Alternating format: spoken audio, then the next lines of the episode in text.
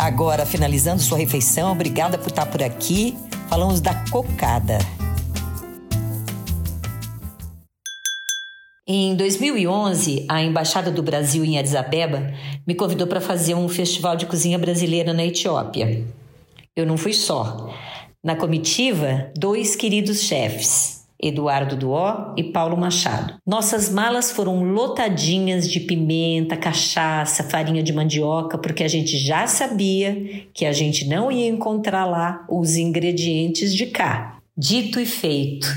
Em comum com a nossa cozinha, só alegria e o colorido, além do amor pelo café, sua terra de origem. A comida principal dos etíopes se resume a preparos com um grão pequenininho que chama teff. É o menor grão do mundo. Com esse grão, eles fazem a injera, uma panqueca grande, fofa e fermentada. A Etiópia é de uma riqueza cultural e de uma fé que comove profundamente. Ali na cozinha do restaurante Curifto, os três chefes preparavam muquecas, cocadas, barreado, cordeiro guisado.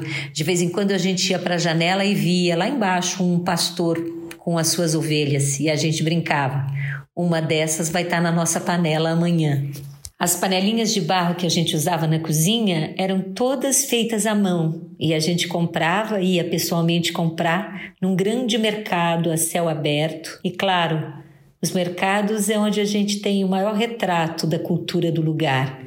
E foi assim, nesse mercado, que a gente conheceu mais profundamente as mazelas, as conquistas e a história desse lugar tão diferente. E nesse ambiente fraterno, entre nós três na cozinha, é, um fazia comida do outro, ajudava, e eu conhecia a cocada que o Duó fazia lindamente, muito deliciosa. Ele gentilmente me cedeu a receita. Isso acontece muito entre nós, chefes. E hoje a gente faz essa cocada deliciosa que faz alegria de tanta gente. Então aproveite o seu prato, fique bem, um abraço e até a próxima.